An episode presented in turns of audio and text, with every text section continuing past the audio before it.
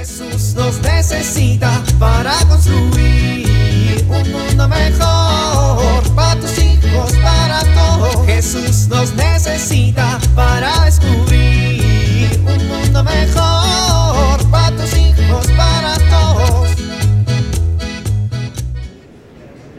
No puedo creer la hora que es. Pero, ¿en qué momento? Ya es bien tarde. Todavía me faltan un chorro de cosas que hacer. Y no le he hablado a mi mamá desde... No, hoy sí le voy a hablar. Ya le extraño. Pero antes hay que enviar estos documentos porque la fecha ya se vence y después es más complicado. Me tengo que apurar. Ya, por favor. Y todavía no he comido. Ay, ay.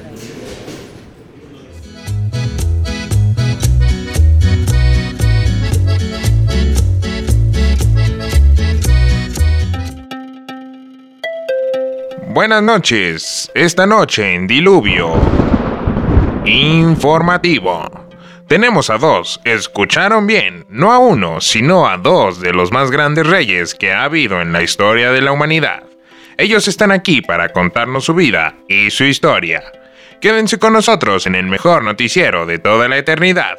Yo soy Noé Vicioso y esto es el Diluvio. Informativo.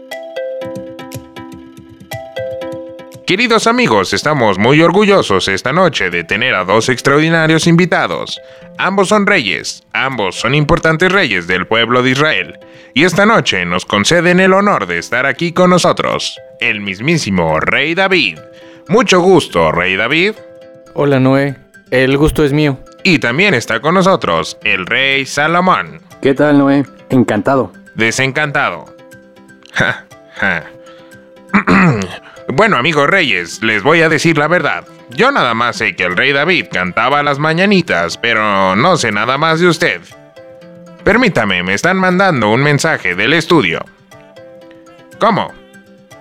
El rey David no cantaba las mañanitas. Pero en las mañanitas dice... Pero... Entonces, ¿quién es el rey David que cantaba las... ¿No hay un rey David que cantaba las mañanitas? ¿No lo sabemos? ¿Podemos investigar, por favor? ¿Me puedes investigar también si cantando se alegran los corazones o en esa canción también nos mintieron? Gracias. Caray, qué contrariedad. Bueno, este... Pues cuéntame, ¿qué han hecho? Porque yo no tengo idea. Bueno, si quieren puedo empezar yo. Yo me llamo Salomón. Soy hijo del rey David. Durante mi reinado se construyó el famoso templo de Jerusalén y a mí se me atribuyen los libros del Eclesiastes, de los Proverbios y el Cantar de los Cantares que están en la Biblia. Ah, mire, qué interesante, Rey Salomón. A mí se me apareció el Señor una noche en sueños y me dijo, pide lo que quieras que yo te dé. Y yo le dije que le había mostrado gran misericordia a su siervo David, mi padre, y le agradecí que me hiciera su siervo rey en lugar de mi padre. Entonces le pedí un corazón con entendimiento para juzgar al pueblo, para discernir entre el bien y el mal. El Señor me lo dio. Hay muchas anécdotas muy interesantes en la vida de mi hijo que hablan de esa sabiduría que fue un regalo de Dios. Por ejemplo, la más conocida es cuando una mujer se había quedado sin bebé y hurtó el bebé de otra. Cuando llegaron a pedir que mi hijo decidiera quién de las dos se le quedaba, pues les puso una prueba y así descubrió quién era la madre. Qué interesante. ¿Y cómo lo decidió? Bueno, con toda mi sabiduría te sugiero que mejor vayas a la Biblia y que lo leas. Ahí vendrán buenos detalles y seguramente te encantará la historia y querrás leerla toda. Básicamente a eso hemos venido, querido Noé. A invitar a tus radioescuchas a que conozcan nuestra historia, que está en la Biblia. Qué bueno, yo pensé que venían a cantar las mañanitas y ya me estaba frustrando. Mi papá toca el arpa. Podría recitarte también el Salmo 86, le sale muy bien. Sí, pero ya será en otra ocasión. Hoy lo que queremos es venirlos a invitar a que lean nuestra historia, principalmente para que descubran la acción de Dios a través de nosotros. ¿Qué tal amigos? ¿Ustedes saben quiénes fueron David y Salomón? ¿Se identifican con alguno de ellos? Pues eso y muchas cosas más podrían saber si se acercan a su historia y la conocen. ¿Algo más que deseen agregar? Bueno, que no importa cuán grandes sean sus faltas, Dios siempre mostrará su misericordia. Si quieren saber por qué, conozcan mi historia. Y que cuando alguien le pide algo a Dios, siempre tienen respuesta. Eso también lo descubrirán en mi historia. Ni hablar, amigos, a leer. Estimado Rey David, estimado Rey Salomón, muchas gracias por acompañarnos en esta emisión del Diluvio Informativo. Amigos, no se vayan que tenemos más información para todos ustedes. Regresando de este breve corte comercial, yo soy Noé Vicioso y esto es el Diluvio Informativo.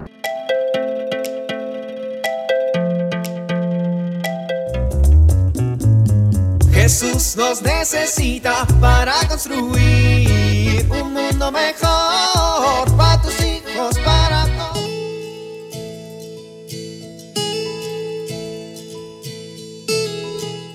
las cosas que más nos interesa a los papás es cómo formar una autoestima adecuada en nuestros hijos. A veces pensamos que esto se logra con elogios, con reconocimiento o incluso con regalos materiales por los logros que alcanzan. Esto no es el verdadero fundamento de la autoestima. Quizá ayuda, pero el verdadero fundamento de la autoestima es la relación, la conexión afectiva. ¿Por qué? Porque justamente la autoestima es la capacidad de la persona de amarse a sí misma, de valorarse.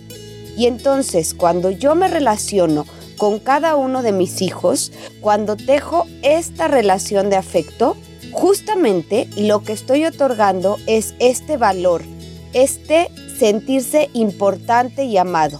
Y esto es el verdadero fundamento. Si no, no se conforma la autoestima de manera adecuada. Si nos dedicamos solo a elogiarle o a reconocerle momentáneamente se sentirán bien, pero no irán conformando un cimiento adecuado.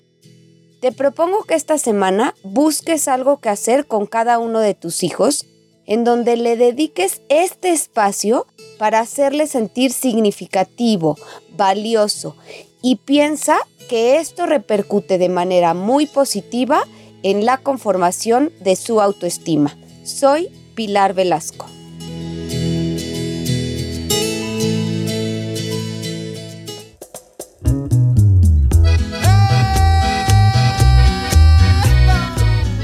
Oramos.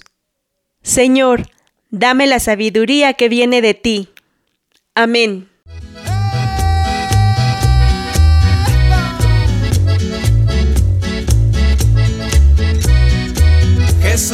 Necesita para construir.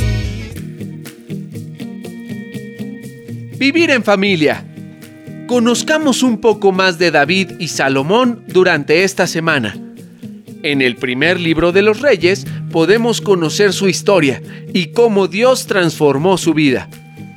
Hagamos oración por nuestros gobernantes para que sepan dirigir a nuestra nación como lo hicieron David y Salomón.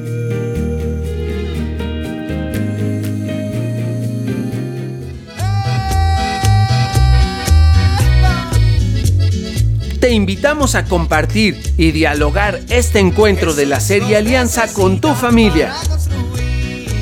RCP es un programa de PPC México al servicio de las comunidades parroquiales. Hasta la próxima.